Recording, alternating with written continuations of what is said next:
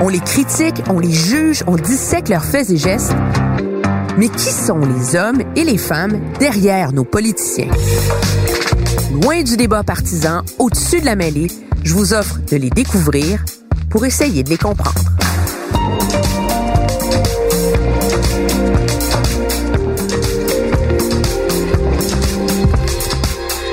Emmanuel présente Valérie Plante. On regardait les résultats et puis plus ça grimpait, puis je me disais, mais voyons, on, on- on s'en va là, là, c'est ça qui se passe. Qui s'est exilé à 15 ans à North Bay en Ontario pour apprendre l'anglais, a déjà donné des cours d'autodéfense et n'a jamais perdu une élection? Ben oui, on est rendu là!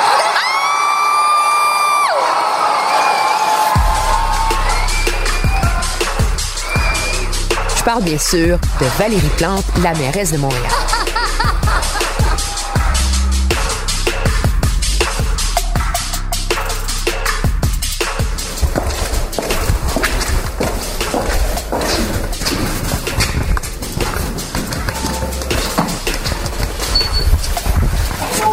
Bonjour! Bien? Ça me fait plaisir de vous rencontrer. Oui, absolument.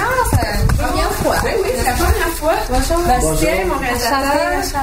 Saviez-vous qu'elle est née à Rouen-Noranda, sillonnait l'Abitibi, imaginez dans l'autobus bleu de son père qui servait de magasin à un dollar, et qu'elle avait déjà, eh oui, une fibre écologiste au secondaire, en organisant une collecte sélective des déchets à son école.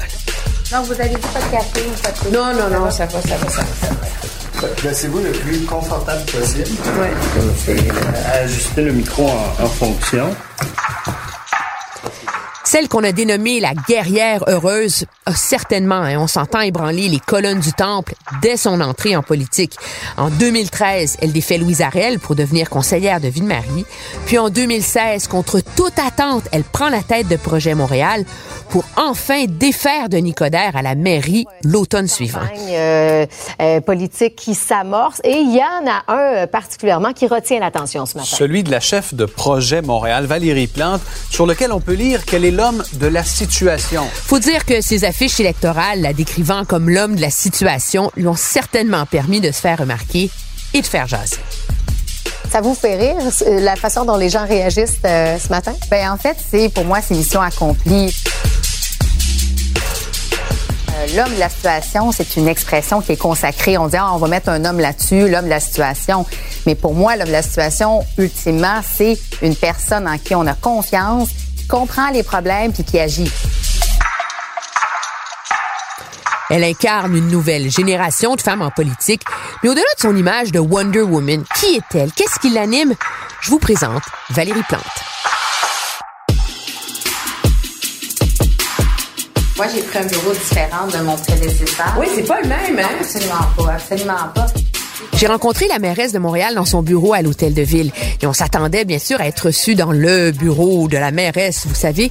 Mais non, elle a fait déménager son bureau. C'est finalement au deuxième étage de l'hôtel de ville qu'elle travaille, dans un bureau qui est comme dans un coin. C'est comme un petit havre de paix qu'elle s'est aménagé. J'ai un grand bureau rectangle derrière. Et elle nous raconte qu'elle ne travaille jamais assise au grand pupitre là, en bois là, Non, massif. ben, en fait, peut-être pour une photo, mais je ne travaille jamais là. Moi, je travaille toujours autour de cette table qui est ronde, qui a quoi, huit chaises euh, autour. C'est vraiment important. Alors, quand je suis arrivée dans le bureau, la table ronde est le premier élément que j'ai vu, puis qui m'a plu, qui était déjà là. Puis je dis, ouais, moi, c'est ça que je veux. Je veux travailler en, en rond comme ça. Et c'est là que je me suis assise avec elle. Madame euh, Valérie Plante, mairesse de Montréal, par ce beau euh, matin d'hiver, on est dans votre bureau ici. Vous riez déjà? déjà, déjà. Votre sourire, vous avez déjà dit que c'est une armure. C'est vrai? Ben oui. C'est-à-dire que, ben, je veux dire, en général, je veux dire, je ris parce que la vie est belle, puis c'est une façon pour moi de, de, de, de m'exprimer vraiment, de sourire, de rire. Mais par moments, je pense que même dans des moments plus difficiles, de sourire, de rire. Oui, c'est une armure. C'est une façon aussi de me protéger, je dirais de vous protéger? Ben, je veux dire, dans le rôle public que j'ai, il y a des moments qui effectivement sont plus difficiles, des critiques, euh, souvent euh, euh, des critiques qui peuvent être fondées, basées sur des faits, mais il y a souvent aussi beaucoup euh, de l'interprétation où on est beaucoup plus dans, dans, dans les perceptions. Ça, ça fait mal nécessairement par moment de dire, oh, c'est tellement pas moi ce qu'on décrit ou ce qu'on dit, mais voilà, il faut faire avec. Alors oui, à ce moment-là, je pourrais dire que rire ou sourire définitivement fait partie des, des façons. Je me dis bon, ben euh, la vie continue, on avance, on avance, puis euh, on met ça de côté. Parce que les gens qui vous observent verraient ça plus comme une arme de votre part. Mais c'est les, en fait, ça sert à plein de choses, mais au final, je pense que c'est surtout que ça fait ça fait partie de moi. Tu sais, je, je joue pas un rôle. Je vais dire, ah, ben, tu sais, je vais me mettre un sourire. Je vais me mettre à rire aujourd'hui. C'est ça, exactement. C'est absolument pas comme ça. Mais ça fait, euh, c'est vrai que c'est une arme parce que par moment, euh, je, vois à quel point un sourire, euh, être enjoué tout en étant pertinente puis connaître ses dossiers, mais par moment, ça peut venir désamorcer une situation. je trouve que ça peut mettre plus, rendre l'ambiance plus relaxe par moment avec certains interlocuteurs que j'ai ça fait du bien, hein, de, des fois d'entrer aussi dans une zone plus personnelle euh, quand je rencontre euh, d'autres chefs d'État ou d'autres euh, d'autres personnes d'une grande stature. Ben pour moi, c'est une façon de dire bon, ben on est quand même deux êtres humains. au-delà de notre chapeau, de notre fonction, ben on est on est des gens là, on est des humains. Avez-vous toujours été riante et souriante? Ma mère dit que oui. Donc j'aurais tendance à penser que oui. je vais me fier à ma mère.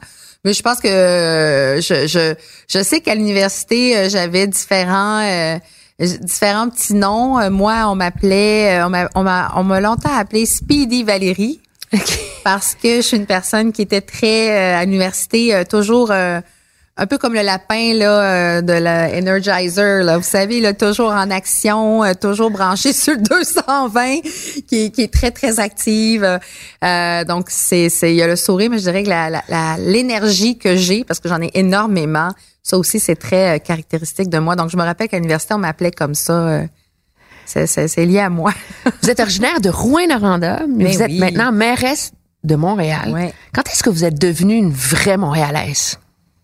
Tomber en amour avec Montréal? Oui, oui, oui. Euh, c'est une bonne question. Quand est-ce que je suis euh, véritablement euh, dans votre cœur là Oui, oui, oui. Ben dès le départ, en fait, quand j'ai choisi de venir faire mes études à l'université de Montréal, donc ça fait 22, 3, 23 ans, avec 23, 24. Ah donc, à peu près 24 ans. Euh, tout de suite, ça a été ma ville parce que quand j'étais à Rouen-Noranda, euh, à peu près une fois ou deux, trois mois, moi, je, venais à Montréal avec mon père. Avec votre père qui avait un, ça, qui avait un commerce. Un Dolorama mobile. mobile. exactement. et qui venait s'approvisionner à Montréal. Alors moi, je partais de la BTB, on traversait le parc de la Vérandrie, on traversait les Laurentides, puis on arrivait dans la Grande-Ville. Moi, c'est fort dans ma tête. Alors moi, j'ai toujours été attirée par Montréal. Donc, quand finalement j'ai choisi de venir faire mes études ici, puis c'était un choix pour moi, ça allait de soi. C'était à Montréal que j'allais étudier. Là. Vous n'avez pas peur de la grande ville? Ah non, non, non, moi j'aime les grandes villes. J'ai euh, j'ai voyagé pas mal, puis euh, j'aime euh, être dans des grandes villes. J'aime aller à la campagne, j'aime la forêt, je viens de la BTB, donc j'ai j'ai besoin de me ressourcer. Mais moi, j'aime la ville. Je suis bien à Paris. J'ai habité, j'ai fait des voyages où j'ai, j'ai eu la chance d'habiter, par exemple, à Buenos Aires. Les grosses villes, j'aime ça. Donc, vous êtes montréalaise maintenant? Ah, mais comme je dis, depuis donc, depuis 25 Ah, oui, oui, Ah, ben oui. Mais l'âme de Montréal, donc, elle est où, selon vous? L'âme? Ouais. Elle est où? C'est quoi l'âme de Montréal pour vous? c'est une bonne question. On m'a jamais posé cette question-là. Euh, elle est où? Elle est où? Ben, je dirais que l'âme de Montréal, elle est, euh, puis elle est dans ses quartiers. Ça, je, je, je, tiens vraiment à le dire parce que faut, faut habiter à Montréal pour comprendre à quel point euh, euh, les quartiers ou même la ville euh, est composée de différentes communautés. Tu sais, cette, cette, ce lien, avant on disait par exemple, à l'est de Saint-Laurent, c'est francophone, à l'ouest, c'est anglophone. Maintenant, c'est beaucoup plus mélangé, mais, mais c'est quand même fort comme, comme caractéristique. Euh, ça, c'est comme une réponse de mairesse que vous me donnez. Ah oui? Ah, OK. fait que là, on dit, OK, plus comme Valérie. Oui, vous, là, c'est ah, l'âme de Montréal, ce qui vous, ce qui fait battre le cœur de hmm. Montréal pour vous, là, c'est, c'est quoi? C'est une bonne question. bon, OK, Prenez votre temps, là. non, non, mais ben, euh, oui et non, mais Instinctivement, pour moi, ce qui fait euh, ce qui ce qui fait battre le cœur de Montréal, c'est euh, c'est sa montagne puis son fleuve, vraiment. Pour moi, ça, c'est deux éléments qui sont fondamentaux. Je pense qu'on on, on- justement tantôt vous nous disiez la réponse de politicienne ou la réponse de mairesse. Je vous parlais plus peut-être des communautés, mais c'est à quel point, si on pense au niveau géographique, au niveau de la, de la topographie, le fait qu'on soit une île puis qu'on ait une montagne en plein milieu de l'île, c'est incroyable. Je pense qu'on souvent on, on oublie, on réalise pas à quel point c'est ce qui nous a permis de nous développer comme ce lieu d'échange, comment on est euh, des, une population qui, qui qui a besoin de voir son fleuve puis qui sait qu'il est pas loin. Bon, moi j'aimerais ça qu'on le voit plus. Ben, ça c'est autre parce chose. que la montagne, on l'a. Moi, j'ai grandi à Montréal. On l'habite. Oui, on la la voit vit, on va s'y promener. Oui, Euh, absolument. le fleuve, Moins. c'est comme si on peut pas en profiter. On- on, ouais. on- on est. C'est comme si le fleuve, il appartient aux régions, puis pas à Montréal. Ben, c'est intéressant. Euh, je, je- je dois dire, vous avez assez raison, ou du moins vous avez raison. Mais quand je parle aux Montréalais, les gens me parlent du fleuve, mais ils me parlent à quel point ils veulent, euh, ils veulent l'avoir plus dans leur quotidien, ils veulent y avoir accès.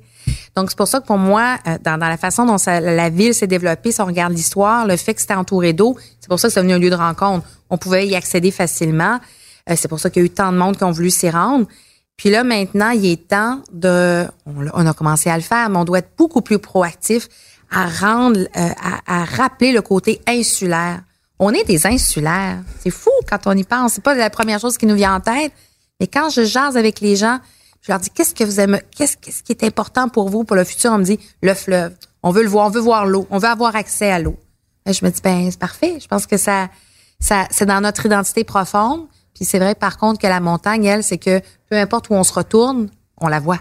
Puis il y a une croix dessus en plus. Donc tant mieux. Ça veut dire que euh, jour et nuit, on voit cette euh, fabuleuse montagne qu'on doit protéger, évidemment. La croix, elle a encore sa place dans une société où on parle de la laïcité, de tout ça. J'étais dans ma chambre d'hôtel hier soir, puis je voyais la croix. Puis je dis, bon, on dit, on est en 2019, puis on a encore une croix sur le Mont-Royal. Oui, moi je pense que oui. Euh, moi, je suis une personne. C'est peut-être. Je pense que c'est peut-être mon mon mon passé d'anthropologue, mais pour moi, l'histoire, c'est important. Il faut pas effacer l'histoire. Euh, il faut pas, euh, même quand il est question parfois là de de de de de, personnages polémiques euh, qui portent, mettons, les noms de qui sont au- dont, dont, dont des rues La ont rue été nommées. Amherst. C'est un bon exemple. mais On pourrait en trouver d'autres. Quand on se met à fouiller, on, on se met à fouiller, on se rend compte qu'il y a bien des gens qui ont eu euh, des comportements euh, qui s'inscrivaient dans une autre époque, dans une autre logique. Et pour moi, autant que se peut, je, je, je ne veux pas effacer l'histoire. Je, je veux créer des dialogues. Alors pour moi, la croix sur le Mont-Royal, elle est importante.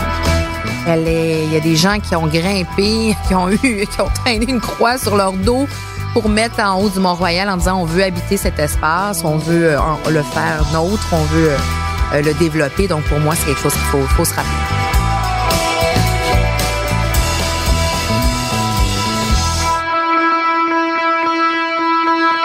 Vous parlez de, de l'anthropologie. Vous êtes anthropologue.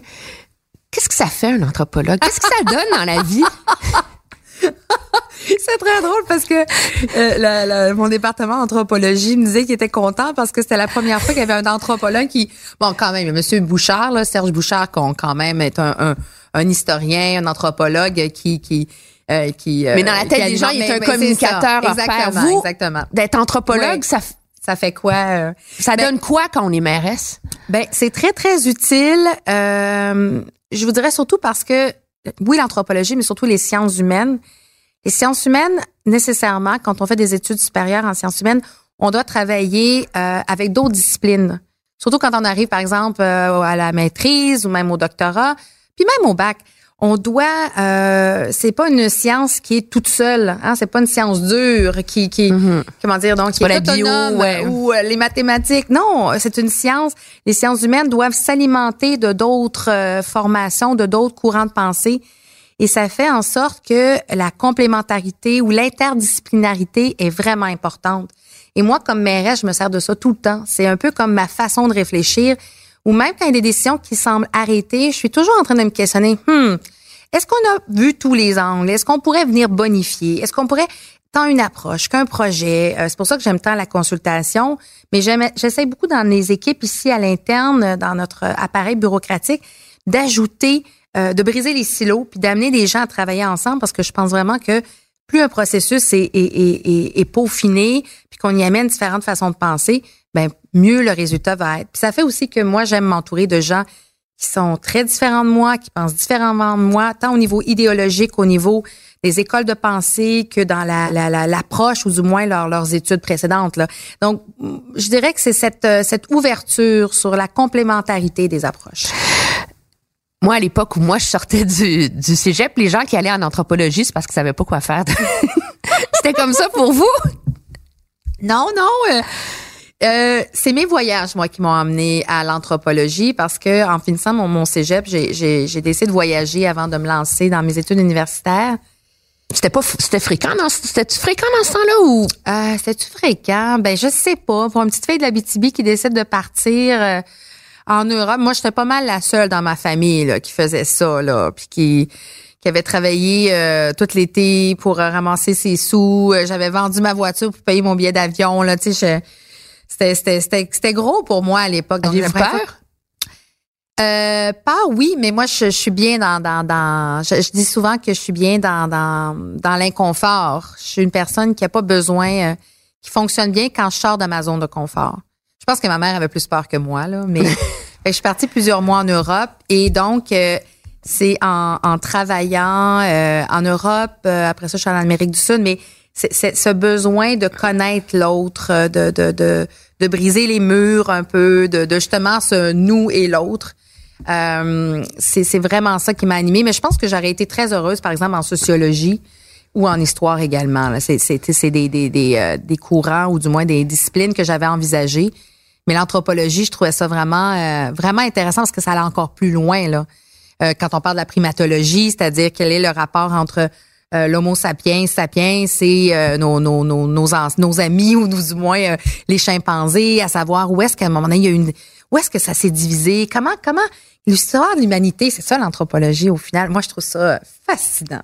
Vraiment, vraiment. Est-ce que ça, vous sert encore au, au, au-delà de la, de la mécanique, de la mm, mm, mm, consultation, là, mais en termes de, de façon de voir le monde? Euh, oui, parce que euh, tant au niveau de la primatologie, des fois, J'ai un homo sapiens. ouais, c'est ça, ou les comportements grégaires et tout ça, c'est bien, bien intéressant. Au niveau de l'ethnologie, euh, toute la question des liens, euh, ça aussi des, sociétés grégaires, euh, les, les, liens familiaux. Moi, j'étais très intéressée à savoir comment la, la, famille, parce que l'humanité a survécu parce que justement, on est des animaux qui doivent vivre en groupe et rapidement, on a installé la, les liens familiaux comme étant à la base pour vraiment pouvoir se recréer et créer des, des, des, des, des, euh, des, civilisations. C'est fascinant. Et je vous dirais qu'en même temps, je trouve que c'est vraiment pertinent au niveau, moi comme femme, j'ai toujours été intéressée de savoir les rapports de genre, à quel moment, à un moment donné, on s'est mis à faire une division des sexes dans les tâches, dans la façon de penser, les institutions, les institutions basées sur le genre, ultimement, sur une façon. Fait que c'est autant de sujets. Moi, je, je m'attendais pas à parler de ça matin. non, mais, c'est, moi, je trouve ça fascinant. C'est ça qui vous a puis ça, ça c'est, c'est venu à définir qui vous êtes finalement, ah, votre façon. Euh, Les comportements, euh, c'est des, des êtres humains et la façon dont on évolue me fascine. Et comme politicienne, dès que j'ai commencé à faire du porte-à-porte, je pense que je la, on me disait que j'étais la championne du porte-à-porte dans mon parti parce que j'aime ça. Ah oui? Ben oui. Je, je, rencontrer du monde que vous ben connaissez pas, là. Ben j'aime ça. Euh, j'aime ce contact. Il y des fois, c'est très, c'est pas super euh, palpitant. La personne dit oui, merci, ciao, bye, c'est fini. Mais j'ai eu la chance d'avoir des contacts intéressants, euh, d'être invité dans des cuisines, de, de, de rentrer dans, dans l'intimité des gens. Moi, je trouve ça vraiment, je trouve c'est un privilège là. Vous avez parlé beaucoup, vous avez fait référence beaucoup à vos parents, à votre père. C'était qui la, la Valérie Plante et là, ça, comme dit euh, dans ma recherche, ça s'invente pas qu'il a grandi dans le quartier de Montée du Sourire. Ouais, la Montée du Sourire. Ouais, ouais, ouais, c'est c'est. Euh, C'était qui cette Valérie Plante là, à Noranda, quand elle était toute petite? C'est une petite fille euh, très. Euh... Ben, j'ai été élevée par une maman qui me disait toujours, tu sais, ma fille. C'est crois en toi, tu sais une maman, une maman qui me donnait beaucoup beaucoup d'assurance, beaucoup d'amour, qui était euh, des parents qui étaient comme ça, mais surtout ma mère qui était une grande, grande influence. Donc moi, j'étais une petite fille euh, assez bosse de bécosse. ouais, ouais, ouais, ouais, destinée à être Ouais, et à affronter ouais, Denis ouais, exactement. Mais sérieusement, des fois, j'ai des souvenirs. Je me dis, ah ouais. Moi, j'étais la petite fille là, sur mon bicycle qui renait la gang. là. Puis en général, j'étais beaucoup, beaucoup avec des petits gars. Moi, j'étais bien avec les petits gars. là. Ah oui, C'était moi hein? la bosse de Bécosse là-dedans. Pourquoi les gars, la- vous aimiez mieux je ça? sais pas, je sais pas. Encore une fois, peut-être que je pense que sans le savoir, j'ai toujours été intéressée à euh, mélanger ou à, à briser les euh, parfois les euh, les boîtes hein, dans lesquelles on se retrouve. Puis le genre est la première boîte dans laquelle on, on- on Ah nous met. Euh, la société nous met dans une boîte. Fait qu'à à partir de ce moment-là, je pense que j'ai toujours été attirée par décloisonner, briser les euh, les murs. Alors, euh, puis après ça, ben Donc, les Barbies, c'était pas votre affaire, ça. J'en ai eu. Oui, oui, oui, j'en ai eu aussi, mais j'étais vraiment plus truck. Moi, j'aimais ça jouer dans le sable. C'était plus mon affaire, là. Vraiment. Ah oui, ok. Ah oui, oui, oui, oui. Puis euh, faire du vélo, puis j'habitais en Abitibi, à la montée du Sourire. Il y avait des, de la forêt en avant, puis en arrière de chez nous. J'ai tellement passé du temps dans le bois, tu sais. Vous en ennuyez pas? euh, c'est ça qui est. Moi, je suis une personne. Si on me met dans le bois demain matin, je vais être heureuse là-bas, dans, dans la forêt. Mais en même temps, euh, on me met en ville, puis je suis vraiment heureuse en ville. Fait que je, je, je, je dirais que c'est. euh, je suis heureuse là, au moment. À un moment donné, je, je ressens le besoin de sortir de la ville, ça c'est sûr, de voir un lac, de voir des épinettes. Moi, c'est le genre de. C'est mon Abitibi, ça, ça me fait rire quand on loue des chalets avec mon chum, puis il me dit Oh, on pourrait aller. euh, moi. Les cantons de l'Est, par exemple, c'est beau, mais tu sais, c'est, c'est plus des feuillus, euh, c'est des vallées, pas des vallées, mais des, des c'est vallonneux, voilà. Puis là, je suis, non, non, moi, il me faut de l'épinette, là. Moi, je veux un lac, je veux comme le côté un peu austère, là, de, de, de tout ça. Je veux de la mouche noire, je veux. fait qu'on va beaucoup plus à Laurentide puis dans la Naudière euh, ou en Mauricie, mais tu sais, on, on monte dans le nord. On monte dans le nord. Vous avez fait référence à votre père qui partait de, de l'Abitibi pour venir s'approvisionner à Montréal. Comment est venu, lui est venue cette idée? Il y avait, racontez-nous, il y avait un, un autobus, un magasin, une pièce. C'est quand même, Ben, c'est un précurseur du. Oui, oui, oui, du Dolorama, là, si je peux dire. C'est drôle parce que c'est vraiment euh, en racontant cette histoire-là, depuis que je suis politicienne, que je me rends compte euh, à quel point euh, c'est, c'est comment je dirais donc, euh, c'est fou. Puis en même temps, cette folie-là vient vraiment de mon père parce que je pense que cette, euh, ma mère est une personne également très souriante, mais je dirais beaucoup plus terre à terre. Mon père était, ben il fallait être fou là pour donc acheter un autobus jaune, un autobus scolaire, le peindre en bleu. Pourquoi en bleu? Parce que En fait, j'ai beaucoup de questions à demander à mon père. Ben oui. Ça fait, faudrait que je m'assoie avec lui et dire, OK, papa, ra- raconte-moi donc un peu la genèse de l'autobus euh, du, du magasin 1 dollar. Donc, un, maga- un autobus bleu dans lequel il a enlevé tous les bancs. Euh, et à l'intérieur, c'était vraiment, on- les fenêtres étaient placardées, là, mais c'était c'était bien fait, là, mais il y avait des tablettes, des étagères, puis là-dedans, il y avait de tout. Vraiment comme un magasin un dollar, là, vraiment. euh, puis ça allait même que je disais que c'était euh, et un magasin un dollar puis un Hallmark aussi, euh, parce qu'il y avait euh, toutes les cartes de souhait et tout ça, parce qu'à l'époque, euh, les dollars n'existaient pas. Ben non. Et euh, il y avait encore beaucoup, euh, je dirais, là, il y avait les grands centres, Noranda, Val d'Or, qui étaient les deux grosses villes. Puis après ça, c'était beaucoup plus des villages. Donc, le dépanneur demeurait quand même. Le, le caractère du magasin général Ouais. là, était très, très, très présent. Donc, mon père euh, partait avec son autobus et euh, faisait tous les, les, les commerces, les petits commerces. Et puis, euh, puis moi, je l'accompagnais quand j'avais des journées pédagogiques. Vous Euh, aimiez ça? ben oui, mais le côté anthropologue, c'est ça aussi. De rentrer dans euh, euh, parce qu'un magasin, euh, un dépanneur là en Abitibi, mais même ici, mais surtout en Abitibi, euh, il est rattaché à la maison du propriétaire souvent. Donc euh, tu rentres dans le dépanneur, mais tu rentres chez la personne. Euh, Il suffisait qu'on traverse en arrière, pour on prenne un café dans la cuisine de Madame Tremblay ou de Monsieur Gendron là. Donc euh, c'est c'est c'est tout ça. Puis les entrepreneurs, pour moi, c'est ça m'a toujours fasciné. ce- euh, ce, ce, ce, de te créer ta job, de te dévouer. Puis on le sait, des dépanneurs, c'est des gens qui travaillent tout le temps. Là. T'es- Moi, ça m'a toujours beaucoup euh, impressionné. euh, le dur labeur, là. Les, les gens, là, euh, je viens de l'Abitibi, ma famille est un petit peu maison qu'on fait, était plus dans le côté minier. Moi, mon père était plus un entrepreneur, mais c'est du monde euh, en région, tu travailles fort, là. c'est- c'est, euh, Donc voilà, avec mon père, on se promenait un peu partout et puis euh, j'adorais ça. Puis veux, veux pas, ben, j'étais toujours gâtée parce que mon père, c'est un homme souriant, un entrepreneur, donc euh, tout le monde aimait Gaétan, là. Gaétan. euh, Valérie, elle a récolté. oui, oui, oui. Alors moi, j'avais toujours des bonbons, euh, des jouets. des, OK, vous aviez compris la ah, passe. là.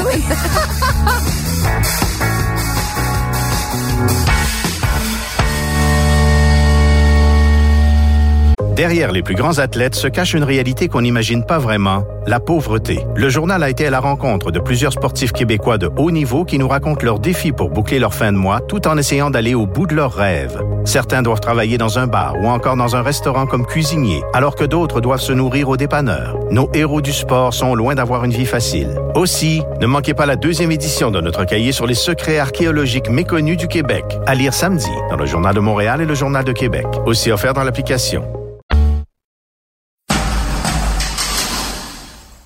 C'est drôle parce que maintenant que je suis mairesse, c'est complètement une autre façon de voyager pour moi. là.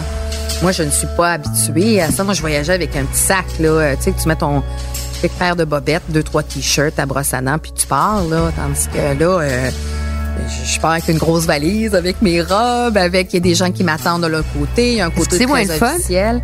C'est autre chose.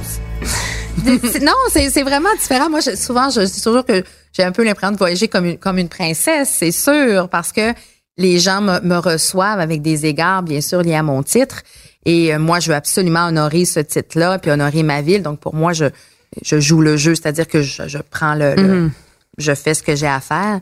Mais c'est c'est très, très différent. Quand je suis allée euh, au Japon en juin dernier, j'ai réalisé qu'après six jours, j'avais même pas changé d'argent parce que tout est pris en charge. Sinon, il Ouais. faut dire que maintenant, aussi, on a la carte de crédit, là, quand il fallait acheter les cadeaux des enfants. Mais je sais pas si vous comprenez, c'était comme, j'étais au Japon, mais en même temps, j'avais même pas euh, été euh, changer des sous pour aller, je sais pas, moi, m'acheter un paquet de gomme ou, euh, non, c'est, puis en gros, j'avais pas le temps, là, mais ça me, ça m'a quand même Est-ce que, ça, frappé. est-ce que ça vous manque de pouvoir vo- voyager pour... Euh, euh, ouais. Je pense que vous étiez à Marrakech avant Noël. Oui, oui, oui, oui, oui. au Maroc, Oui. puis être pris dans des rencontres Ouais. internationales. Là. Ben là, à un moment donné, j'ai dit, OK, là, là, faut euh, à Marrakech parce que c'était avec les Nations Unies. C'était absolument euh, fantastique. J'ai adoré mon expérience puis le travail que j'y ai fait. Mais c'est vrai qu'à un moment donné, avec mon équipe, je dis, OK, là, faut, faut aller au souk, là, faut, faut aller à la Médina, là. Je veux du bruit, euh, je veux, je veux, je veux du chaos, euh, je veux, je veux sentir un peu Marrakech, là, parce que sinon, je suis beaucoup dans des voitures, dans, c'est ça, je veux dire, hein, tout quand je me prend en charge, euh, moi, je suis habituée d'être à pied, de me louer un vélo, de, de, de, de- là, je suis comme dans une voiture de, de, de service, beaucoup quand je voyage.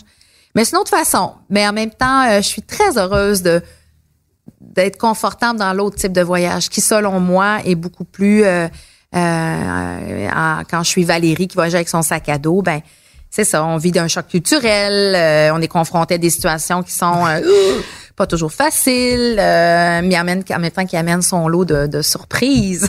Comme quoi? vous en- Ben vous savez, hein, quand on voyage en sac à dos, finalement, on demande l'indication à quelqu'un parce qu'on est vraiment perdu, parce qu'on comprend pas la langue. Je sais pas moi, je veux dire, en Turquie, un pays que j'ai beaucoup beaucoup aimé, puis que finalement la personne, tu jases avec la personne, finalement elle te dirige vers un resto, c'est le resto de sa famille, tu te mets à parler, il y a, il y a comme ce contact avec le, le- le- la personne locale, le- l'habitant. Euh, Ça c'est toujours des choses que moi et mon chum on recherche beaucoup.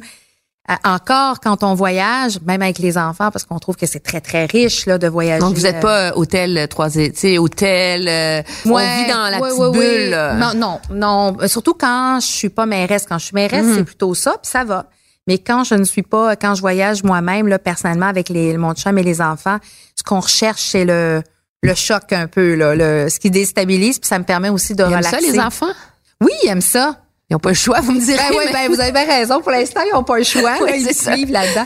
Mais oui, je pense qu'ils aiment ça parce que justement, eux aussi, ça leur montre euh, euh, com- comment ça se passe euh, autrement.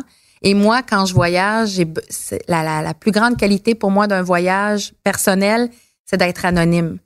Alors, j'aime aller dans un endroit où on ne me connaît pas, où personne va me repérer. C'est vraiment ce que je recherche. Fait que plus Surtout qu'on est euh, dessous d'une personnalité oui. publique. Est-ce que c'est lourd le poids du re- regard des autres? Vous, vous pouvez plus aller à l'épicerie, vous pouvez plus rien faire je le fais, sans. mais à- à- à- je le fais parce que des fois, vous allez chercher une pinte de lait pareil en pantoufle. Là, euh, mais c'est vrai que... Allez-vous Oui, encore à l'épicerie en pyjama? Non. Non, pas à l'épicerie. Au coin de la rue parce que mon, mon, mon dépanneur me connaît depuis longtemps. Fait que ça, ça va. Tu sais, il sait que je vais rester dans ma bulle. Oui, c'est difficile. Ouais, je trouve pas ça facile. C'est euh, surtout que j'ai tellement pas beaucoup de temps pour me reposer. Tu sais, j'ai on s'est entendu avec mon équipe, je prends une journée par semaine pour euh, être plus euh, avec les enfants, à la maison, euh, de me poser. Puis une journée, c'est pas beaucoup pour décrocher. En fait, on décroche pas vraiment, on se repose, mais on décroche pas. Puis dans cette journée-là, ben, il faut que je reste chez nous si je veux me reposer. Si vraiment je veux comme me déconnecter, il faut que je reste à la maison parce que dès que je sors, j'accepte d'être la mairesse. Interpellée. Oui, puis et les gens sont tellement gentils. Alors, puis c'est énormément d'amour qu'ils me donnent. Donc, euh, je me plains pas, mais c'est vrai que ce, ce, ce, ce poids-là, ce, ce regard, euh, les gens qui disent Ah, je pense à la mairesse. C'est, c'est, c'est, euh, Mais ça doit être dur pour vos enfants, ça. c'est pas facile. C'est pas facile. Non, c'est pas facile.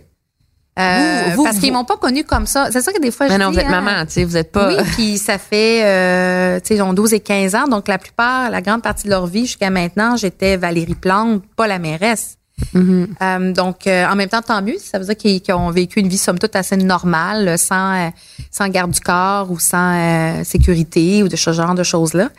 Mais oui, c'est difficile pour Aller eux. prendre une fois. marche au parc de la Visitation juste parce qu'il fait beau un dimanche après-midi. euh, Je le fais, on, on le fait. On est surtout en vélo, comme ça, ça va plus.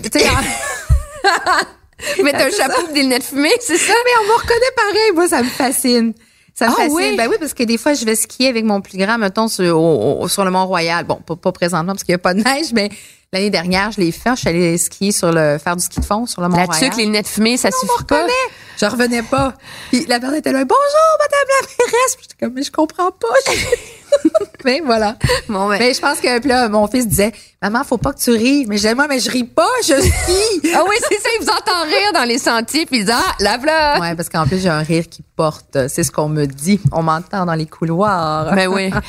On parle de la difficulté de d'ajuster une vie familiale au rôle de, de mairesse, au rôle de politicienne. Il y a tout un débat chez les féministes hein, autour de Women can have it all. Est-ce que les femmes peuvent tout avoir? Tu sais, Sheryl Sandberg, c'est le, Ouais, c'est sa absolument. ligne, c'est la, c'est la, c'est une des dirigeantes de Facebook. Michelle Obama, dans ses, dans ses mémoires avant, avant Noël, disait que c'est impossible, c'est de la foutaise. Vous, qui avez souvent été vue comme une Wonder Woman, Ouais, là, c'est ouais, vo- ouais, ouais. de quel côté de l'équation vous pensez? Il y a une partie de moi qui aime l'idée, qui a envie de dire we can have it all parce que je veux pousser les femmes à, y croire puis à, se- projeter. Pour moi, c'est important. Mais en même temps, euh, je pense que encore faut-il définir c'est quoi le, le tout, Tout là. avoir, C'est quoi tout avoir? Mais, Mais disons euh, qu'on dit c'est avoir une carrière, avoir un couple heureux, puis bien s'occuper de sais, Ouais. avoir une, une famille, Ouais. une vie comblée là. Moi, je pense que c'est possible. Donc, j'aurais tendance à dire que c'est possible de tout avoir, mais il faut être capable, il faut pas avoir une vision romantique de chacun des éléments. Parce que, ou pourquoi je dis ça, c'est que des fois, on m'interpelle en me disant, ah, euh, est-ce que vous trouvez ça difficile par rapport à vos enfants? Est-ce que vous vous sentez coupable et tout ça? Puis je leur dis toujours, ben, ben oui, il y a des moments où je me dis, ouais, j'aimerais ça être avec les enfants en ce moment, mais moi, je suis jamais, j'ai jamais une vision euh, romantique de la mère, hein, la mère qui qui fait les biscuits, euh, qui qui tous les matins de bonne humeur, il fait des lunchs. j'ai jamais eu ça. Moi, moi, je considère que nos enfants ont sont, on est, sont, sont dans un univers, mon Dieu, euh, fabuleux. euh, ils reçoivent de l'amour, en plus, sont nourris. euh, on s'occupe, tu sais, je veux dire, on s'occupe d'eux, là. On n'est pas dans un pays euh, en guerre où est-ce qu'il faut euh, se battre tous les jours pour manger. Donc, moi, je suis... Ils sont privilégiés là. Oui, voilà. Alors, j'ai pas cette vision romantique-là et j'ai- c'est un peu la même chose pour tout le reste. Tant dans mon couple que même par rapport à ma vie avec, avec mes amis, ma famille, je n'ai pas cette vie. Je suis pas une personne qui, qui se qui se flagelle parce que j'ai été dont une mauvaise mère, dont une mauvaise blonde. J'ai des moments là où est-ce que je trouve ça plus difficile.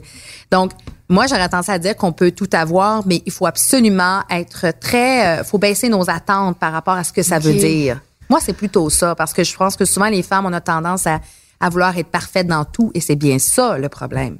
Et souvent, je pense que les hommes ont moins ce syndrome-là, de vouloir dire comme, ben oui, il faut que j'excelle dans tout. Mais non, ça, c'est pas possible.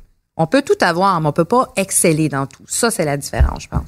J'ai-tu inventé un troisième concept, moi, là? là? Moi non, mais c'est parce que c'est, moi c'est une réflexion que j'ai, tu sais qu'on a. Je pense que quand on est une femme, qu'on a une famille, une carrière, c'est une réflexion qu'on a, on en absolument. discute avec nos amis. Puis moi je me demandais si c'était pas un leurre qu'on a fait à croire aux femmes qu'on, qu'avec la, qu'on pouvait tout avoir, alors que justement cette conciliation là, elle est tellement difficile. Mais je pense qu'il, comme je disais, il fallait le faire, puis de toute façon, il faut continuer à le faire. Parce que si on dit pas qu'on peut tout avoir, ça veut dire, en général, qu'est-ce qui va arriver? Euh, ben là, je pense, mettons, je je recule il y a quoi, 5, 10, 15, 20 ans. Si on aurait dit, oh non, on pouvait pas tout avoir, les filles, qu'est-ce qui se serait passé? Je pense que les femmes, on aurait dit, bon, ben, je vais rester avec les enfants au final. Bon, je fais ça un peu. euh, fait que le, le, le, le, la trame narrative est importante de dire allez-y, allez chercher ce que vous avez besoin. Vous êtes, vous pouvez être des bonnes mères, mais aussi être des excellentes PDG. Puis vous avez le droit d'avoir un, un, gros salaire, puis une grosse job, puis prendre des décisions, puis prendre le pouvoir. Vous avez le droit. Moi, c'est ça que j'avais, c'est ça que j'ai envie de dire. Mais à ce moment-là, euh, encore une fois, c'est plus les attentes. Mais j'ai tendance à penser que les attentes viennent beaucoup, beaucoup, beaucoup de nous, puis de la façon dont on a été élevé. Qu'une femme, ben ça, ça doit être bonne, ça doit être aimante, aidante. Euh, euh, ah, puis ça doit pas se tromper, ça doit pas tomber. Puis alors que moi, c'est souvent quand je fais des, des, des, des j'ai des rencontres, pas des rencontres, mais quand on me demande de dire quels sont vos conseils ou ce que vous avez à dire pour euh, aux filles, aux femmes qui vous écoutent, ben je leur dis ben donnez-vous le droit d'échouer, de, tomber, parce que de l'échec, quand on tombe, c'est là que ça devient le plus intéressant, c'est là qu'on se relève. Puis il y a beaucoup de force là-dedans. C'est de la résilience, puis c'est de, mm-hmm. on va chercher, euh, mais il faut se donner le droit. Et l'autre élément que je dis souvent, c'est de permettez-vous de, de vous projeter. Parce qu'en général, je généralise encore, mais ça me fascine comment les hommes ont une capacité à se projeter dans quelque chose, dans un rôle, dans un poste. Puis nous, les femmes, on est souvent prises dans Ah oui, mais je suis pas rendue là, j'ai pas ci, j'ai pas ça. Bientôt, je vais être là. Non, non, projette Vous aussi, vous avez ce réflexe-là des fois? Non. Non, c'est ça. Mais, mais honnêtement, c'est celle qui a défait Louise Arel, qui a réussi à se faire ben, je pense, parce que quand je dis non, je, je, je suis pas en train de dire que je suis invincible, puis je doute jamais. Au contraire, je suis une personne mon équipe, je pense, je vous dirais que je me pose énormément de questions, souvent. En fait, je me pose des questions tout le temps sur est-ce que je suis une bonne leader, est-ce que je suis une bonne chef, est-ce que je suis une bonne mairesse, est-ce que ça j'ai bien j'ai bien évalué le dossier. Donc je me je me remets toujours en question, mais je ne doute pas de ma capacité à accomplir ma tâche. Et je ne doute pas, puis c'est vrai que c'est ça qui m'a amené à me dire ben je vais être mairesse. Sinon, il fallait C'est un peu fou dans le ben temps, oui, on Là. Mais à un moment donné, il faut se projeter et dire, ben non, c'est vrai que j'ai pas tous les outils, puis j'ai pas toute l'expérience, mais je suis assez intelligente, puis j'ai assez de compétences, puis des bons réflexes pour aller chercher ce qui me manque. Ça, dans quoi souvent je trouve que les femmes, on est moins bonnes. Quand je dis se projeter, c'est ça. Mm-hmm. Fait que moi, j'encourage les femmes à se dire, euh, ouais.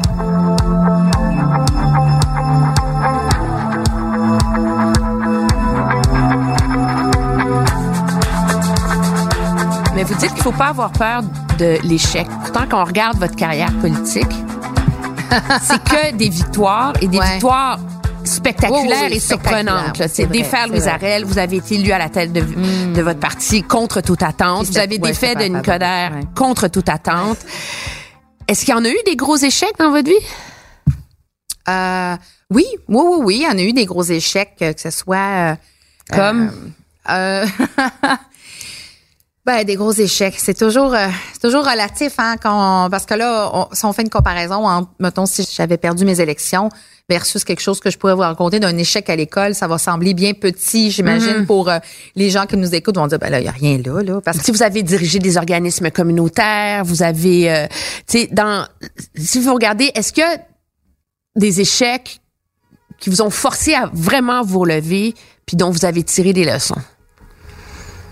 Si, si euh, tantôt je disais échec, je pense que je vais le nuancer en disant échec ou et ou épreuve. Oui, on va le dire comme ça. Mm-hmm. Parce que euh, même je vous dis que j'ai eu euh, j'ai eu un C en mathématiques en sixième année. Je pense pas que ça va être intéressant, mais mais mais sinon je dirais des épreuves, surtout des épreuves personnelles qui font que euh, quand on sent, on, on, se relève, on se dit ben euh, la vie je la vois différemment ou sinon euh, moi je vais l'aborder de façon toujours proactive. Fait que là, j'ai pas de réponse précise là-dessus. Si vous aviez un conseil à donner, par exemple, à une mère monoparentale à Hochelaga, il y en a plein là. Ah oui. C'est vous, vous, vous, c'est un des, des des piliers là de votre projet. C'est c'est s'attaquer aux problèmes euh, des gens vulnérables à Montréal et leur garder une place dans cette ville-là, dans cette métropole-là. Une mère monoparentale à Schlaga qui peine à finir ses, mm. ses fins de mois, qui en peut plus. Quel conseil vous lui donnez? Euh, ça dépend c'est quoi le conseil dans la mesure où euh, je, je, je voudrais savoir que, pour, pour, pour s'en sortir donc pour améliorer sa situation on dirait? Oui mais pour oui c'est quoi le dans le contexte actuel d'une mm. ville où c'est où c'est difficile pour ces gens-là là, de s'en sortir là? j'ai tellement de avec les, les, questions hypothétiques comme ça parce que je suis une personne que si je l'avais en face de moi, ça c'est vrai, là, je suis une personne très, très instinctive. Puis en général, je sais, j'arrive à cerner comme une personne, puis sa situation, puis comment l'aider. Ceci étant dit, si on généralise sur cette dame-là qui pourrait être euh, plein d'autres femmes, ben d'une part, j'aurais tendance à lui dire qu'il faut que euh, pour améliorer sa situation, ou peut-être si elle veut s'émanciper ou euh, presque changer de vie, si je peux dire, ben il y a différents outils, mais ça serait de ne pas être seule. Moi, ce qui m'a beaucoup aidé dans la vie, c'est euh, tout mon militantisme et mon implication dans différents organismes, que ce soit via le bénévolat ou le militantisme. Mais c'est fou à quel point la, force du groupe est importante, peu importe notre situation. C'est difficile pour les gens qui ont de la misère à joindre les deux bouts parce que c'est souvent métro, boulot, dodo. Hein, après ça, ils sont pris dans une roue infernale. moi, c'est souvent ça qui me qui me choque parce que je me dis, ah, c'est ces gens-là que j'ai envie d'entendre sur qu'est-ce qu'ils voient dans leur ville. Mais c'est ces gens-là, ils n'ont pas le temps de venir à une consultation publique, ils n'ont pas le temps de venir participer à un sondage.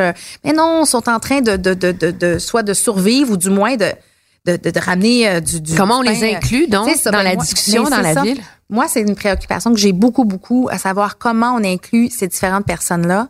Euh, et honnêtement, j'ai pas toutes les réponses. Euh, c'est sûr que je pourrais dire que euh, la façon dont maintenant on peut consulter, par exemple, consulter en ligne, des trucs comme ça, ça permet d'aller rejoindre des gens. Mais ça, c'est jamais aussi fort que d'avoir justement une conversation avec quelqu'un qui nous dit, ben, moi, c'est ça que je vis, puis c'est ça que je voudrais faire. Mais si j'en viens à tantôt, d'essayer de, de, soutenir euh, la participation citoyenne, pour moi, ça c'est fondamental pour avoir toujours une société qui est plus euh, mieux informée, euh, plus revendicatrice. Parce que moi, des gens qui revendiquent, là, moi, moi j'aime ça. Euh, je veux pas avoir une, population qui est mouton puis qui dit ah tout est correct, tout est beau. Non, c'est correct de vouloir plus, d'avoir des des, des, des, réflexions, de dire ah moi je revendique telle ou telle chose. Moi je trouve ça très très très sain pour une démocratie. Euh, puis sinon pour cette dame là, ben je serais curieuse de savoir comme qu'est-ce qui va pas dans sa vie pour qu'après ça on aille militer puis qu'on change les choses. Parce que bien sûr, la ville peut faire. Moi, je peux toujours dire, ben moi, je me bats pour avoir du logement abordable et social. C'est une façon. Avoir un toit, c'est la base de tout. Alors, pour moi, c'est une façon comme mairesse de dire, je veux assurer qu'il y a une mixité sociale, économique dans ma ville. Ça, c'est tel quel. Mais après ça, c'est cette femme-là, parce que euh, c'est, je sais pas moi, euh, euh, elle n'arrive pas à joindre les deux bouts ou parce qu'il y a des problèmes de santé, ben oui, après ça, c'est comment comment t'amènes le, le citoyen euh, à s'investir, à changer les choses via encore une fois, euh, euh, le municipal, mais sinon, moi, c'est vrai qu'il y a beaucoup de provincial qui, je pense, qu'il y a un grand rôle à jouer, et spécifiquement dans la situation que vous avez nommée. Mais ce que j'entends dans votre réponse aussi, c'est vous êtes quand même la mairesse de Montréal, vous êtes la personne la plus euh, politiquement la, plus influente de la ville. Mais il y a des limites à ce pouvoir-là. Ah, ben oui, c'est quoi pour vous le pouvoir? C'est quoi le pouvoir? Euh, le pouvoir, le pouvoir, c'est être capable de donner euh, des directions à une machine grosse comme la ville de Montréal sur donner une direction, ça veut dire de, montrer une vision claire de où est-ce que la ville doit aller. Ça, c'est avoir un, pouvoir que je que j'apprécie puis que je prends très très au sérieux. Fait moi, je pars toujours de ma vision puis ça, j'y crois. Alors, c'est comment après ça, je suis capable de la communiquer dans un appareil de 28 000 employés, c'est énorme puis que ça va venir percoler. Puis moi, ma vision, j'y crois parce que c'est une vision qui est justement axée sur la justice sociale. Tout le monde a le droit d'avoir un toit. Moi, je veux de la mobilité parce que que tu sois riche ou moins riche, tu veux pouvoir te déplacer, puis c'est bon pour l'économie. Je veux de l'environnement, je veux des parcs, je veux des espaces verts, je veux qu'on est une île, on le disait tantôt, on est hyper vulnérable pour les changements climatiques, faut agir, on n'a pas le temps de niaiser là-dessus. Avoir le pouvoir, c'est être capable de prendre les moyens nécessaires pour communiquer une vision claire de où la ville de Montréal doit doit aller et comment elle doit se positionner pour oui continuer d'être performante au niveau économique, mais aussi pour pour être résiliente, pour être forte, pour être vibrante, pour être euh, dynamique. C'est vraiment pour moi c'est ça le pouvoir. Et l'autre bout du pouvoir, et ça c'est c'est c'est d'être capable de donner le goût à d'autres gens de se lancer en politique, de se voir comme des leaders, parce que ce que je comprends, c'est que depuis que je suis élue, et ça me touche à chaque fois, on me dit que je suis un modèle, mais je, suis un modèle, pour moi, ça a des bons et des mauvais côtés, là, c'est pas parfait, mais je, je sens, et c'est ce qu'on me dit, que je Vous sentez-vous comme un modèle? Ben oui, oui, puis c'est correct, comme j'ai pas un modèle parfait, même un modèle, puis tant mieux, parce que j'ai toujours dit que tant et aussi longtemps, il faut tellement avoir plus de modèles de femmes politiciennes et de femmes avec du pouvoir, parce que si on n'en a pas assez, on, on, on, les limite tout le temps. On, Mm-hmm. on, on se dit ah ben une femme euh, au pouvoir c'est ça ça ça. Ben non, il faut avoir plein de modèles. Comme il y a autant de modèles qui ont d'hommes qui ont du pouvoir. Moi j'en veux plein de modèles.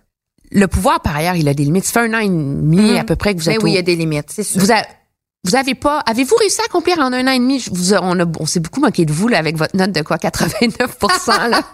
Mais, objectivement, il y a bien des Montréalais qui disent, ouf, ça va pas aussi vite qu'elle avait dit. Ben ça, ça, je- comment je dirais, donc, faut que j'entende, mais dans la mesure où euh, on avait une feuille de route pour la première année, puis on l'a effectivement rempli. Puis c'est pas ça, 89, c'était 79, me semble. Mais quand même, là. mais quand on regarde cette feuille de route-là, qu'on avait dit en campagne électorale, ce qu'on allait faire dans la première année, c'est tout, c'est presque tout coché, et sinon, c'est en voie de. Et c'est sûr que quand on a fait la campagne électorale, j'étais très consciente que les attentes, je les montais, là. J'étais très consciente de ça. Mais en même temps, c'est-à-dire, avoir des attentes hautes, c'est de dire, on va faire ci, on va faire ça, on va faire ci, on va faire ça. D'autres politiciens ont d'autres approches, puis souvent, ça va être plus basé sur, oh, c'est plus comme global, on va faire, tu sais, c'est, moi, c'était très précis, là. J'avais des chiffres, j'étais en habitation, en mobilité, c'était, c'était très, Vous êtes très, euh, confiante que quand on va, à la veille de la prochaine élection, ils vont être construits, ces logements abordables, ces terrains vont être achetés, ces parcs vont être faits. Je suis confiante, mais c'est surtout que, comme je dis, en campagne électorale, je savais que c'était risqué, mais en même temps, moi, je, je veux qu'on qu'on soit exigeant envers nos politiciens et politiciennes. Moi, ce que j'ai voulu faire avec cette campagne-là, c'est de dire, c'est pas juste ma face, là. C'est pas juste comme mon aura de popularité puis qui je suis, là. De toute façon, j'étais pas populaire, personne me connaissait, mais moi, je, je- j'ai dit, je, je veux, je veux plus de projets euh, à la pièce. Je veux plus que ça soit basé juste sur la personnalité de, de, de- du plus haut magistrat de la ville de Montréal. Je veux que être redevable aux gens qui vont m'élire. Oui, c'est Valérie Plante la mairesse, mais c'est la vision que j'ai présentée. Puis donc, oui, les objectifs sont clairs. Puis quand vous me dites est-ce que vous allez réussir, tout est mis en œuvre pour ça. On travaille comme des fous et souvent les gens vont me dire ah euh, Madame Plante, euh, on vous voit moins à tel à tel à tel événement. Je leur dis je comprends, mais j'ai tellement de jobs à accomplir. Puis je veux que ça se fasse. Les logements là, je veux pas négocier là-dessus. Faut que ça se fasse. La ligne de métro ou le transport, c'est plus difficile parce que je dois travailler avec Québec. Est-ce qu'on manque d'ambition là-dessus sur les grandes infrastructures? Tu Oui. sais, je regarde les Oui. grandes villes, là. Absolument, on manque d'ambition. Oui. Il n'y a pas de train rapide au Canada. Il y a... Non.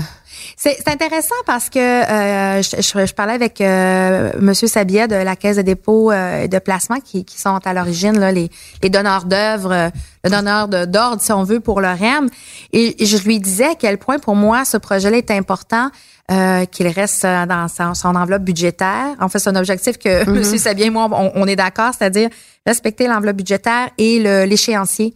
Parce que j'ai dit, il y a tellement de cynisme autour de la capacité de respecter les budgets et d'accomplir les choses dans, dans, dans le temps.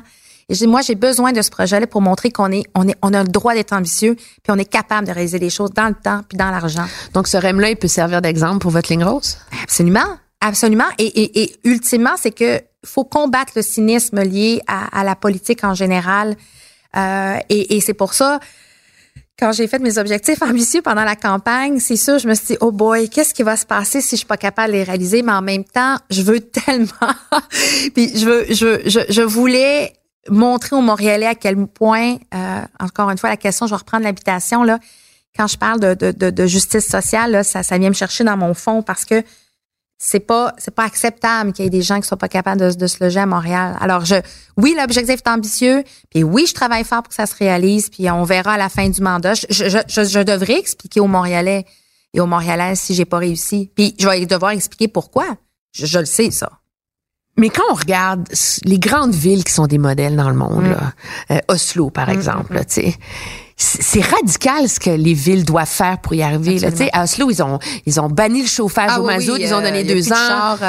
Il y a plus d'auto centre. Non, mais c'est même pas ça. Ils, oui, ils vont, ils vont bannir les autos électriques. Ils ont enlevé En les fait, places de euh, stationnement à Montréal, euh, les places de stationnement Ouais, au centre-ville. ouais, ouais, ouais. Il y a des villes en Espagne où ils veulent bannir les autos. Vous, vous, a- on peut. Pourquoi est-ce que les politiciens au Canada ont pas le courage de les proposer ces mesures-là? Ben, pour moi, il faut, faut, faut le mettre quand même dans un contexte euh, où les villes que vous avez nommées sont des villes européennes où, en- entre autres, l'offre de transport collectif est beaucoup plus développée et la mentalité, le paradigme du développement du transport collectif est à des, mon Dieu, tellement loin de nous. Nous, c'est des, toutes les villes nord-américaines ont été développées sur un modèle automobile, autoroutier. On part de plus loin. Et moi, je dis souvent, on me dit que je suis anti-auto, mais au final, euh, c'est ça, il faut trouver un équilibre. Mais moi, je peux difficilement demander à des gens à la Chine ou à, à Pierrefonds ou à Rivière-des-Prairies, non, non, non, non, prenez plus de char, la voiture est bannie. Mais non, il n'y a pas d'option. Si ça leur prend à Rivière-des-Prairies une heure et demie pour se rendre au centre-ville, on a un problème. Donc, moi, je peux pas demander ça. C'est pour ça que je mets tout le transport collectif. Mais ça, c'est un changement de paradigme. Quand on sait que nos autoroutes sont financées à 100% par nos taxes, mais c'est pas le cas pour le transport collectif, à un moment donné, il faut falloir se dire, ben, oui, là, il faut du courage. Moi, c'est ça que je m'attends du gouvernement. C'est du courage de dire, il faut que le financement coïncide avec des vraies orientations en transport collectif. Parce que le jour où je vais avoir des options de transport collectif, le REM va aider, la ligne bleue, les 300 autobus, plus je peux être, euh, comment dire, euh, directe ou exigeante envers ma population, ou en tout cas les inviter à participer collectivement à cet effort pour l'environnement. Mais en ce moment, c'est plus difficile. Alors, c'est sûr que moi, je vais poser des gestes dans les prochains mois euh, au niveau de l'environnement. Je peux agir sur euh, les matières résiduelles, euh, par exemple sur le, plastique jusqu'à une certaine limite, par exemple sur le mazout. C'est autant de choses sur lesquelles, comme ville, je peux agir. Mais on le sait, si on veut réduire les gaz à effet de serre, c'est le transport au Canada. C'est ça qu'il faut.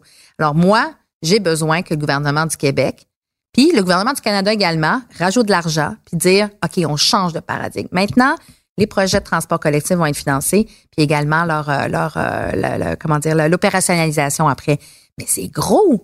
Et en même temps, j'ai des gens qui vont me dire, ben oui, du transport collectif, mais touchez pas à mon auto puis je veux des routes, puis je veux. Fait qu'à un moment donné, tu dis ben là. C'est ça le problème, c'est que les citoyens veulent pas changer leurs habitudes aussi. Ils veulent sauver la planète, mais c'est difficile pour eux de changer leur habitude. Mais dans certains cas, puis je le ramène à la voiture, je suis quand même euh, euh, sensible à la, à la réalité. Tu sais, pour quelqu'un qui habite sur le bord de la ligne orange, comme moi, moi j'ai pas de voiture. Depuis que j'habite à Montréal, mon mari et moi, on a fait le choix de pas avoir de voiture. Mais j'habite entre la ligne orange puis la ligne bleue. J'ai des communautés tout autour, j'ai des autobus. Alors pour moi de faire ce choix-là, c'était somme toute assez facile. C'est sûr qu'avec des enfants, c'est un défi puis tout ça. Mais encore une fois, je peux difficile. Si j'avais déménagé, par exemple, dans le coin du parc olympique, juste là, avec mes deux enfants, puis euh, les pratiques de hockey, puis les ci, les ça, ça aurait été difficile. Fait que si j'ai une ligne rose qui passe dans le coin du stade olympique, quand ça va aider. Dans Rosemont, ça va aider.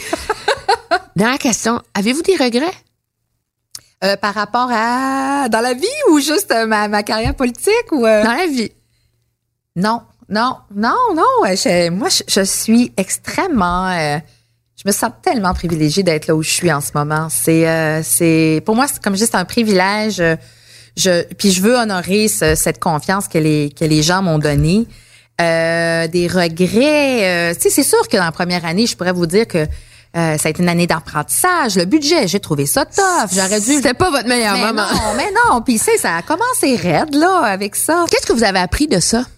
Ah, mais définitivement, puis je sais que euh, bon, au, au, niveau des, des, des, communications, ça je l'ai dit à plusieurs reprises, mais au final, c'est que c'est, je dirais que c'est le seul moment dans ma carrière politique où je me suis pas écoutée moi, puis j'ai été comme déconnectée de ce que Valérie, la mairesse, euh, aurait dû communiquer, comment j'aurais dû le faire je continue à, dire que cette taxe sur l'eau euh, était nécessaire. Fait que je sais pas, je ne renie pas ça.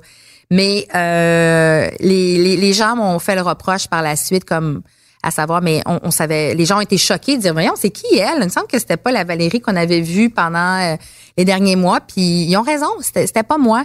Donc je suis une personne qui est très très connectée, très instinctive, très stratégique en même temps. Puis euh, cette fois-là, j'étais à côté de mes pompes. Là, euh, c'était, je me suis laissée guider par mon, par les gens autour de moi. J'ai pas su mettre ma limite. Puis ça a fait que euh, c'est une, une, une, femme froide et un peu ben. sec et déconnectée qui est arrivée devant les gens en leur disant non non non c'est pas la c'est pas une taxe c'est la taxe sur l'eau ben voyons donc c'est pas non, non voilà j'ai un souhait un souhait pour vos enfants pour mes enfants euh, que euh, on prenne un véritable virage vert qui va être axé sur euh, le transport entre autres.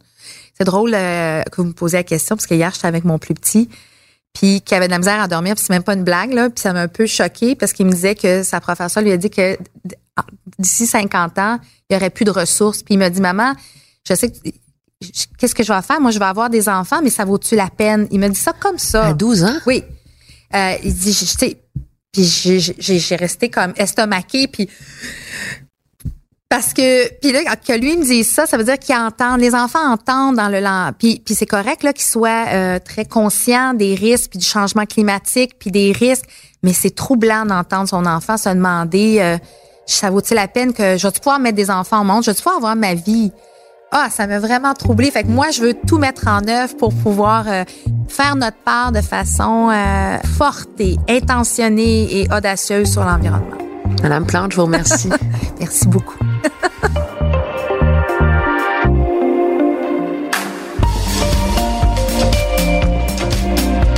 À la recherche et l'animation, moi-même, Emmanuel Latraverse. Au montage, Anne-Sophie Carpentier. À la réalisation, Bastien Gagnon La France. Et c'est une production Cube Radio.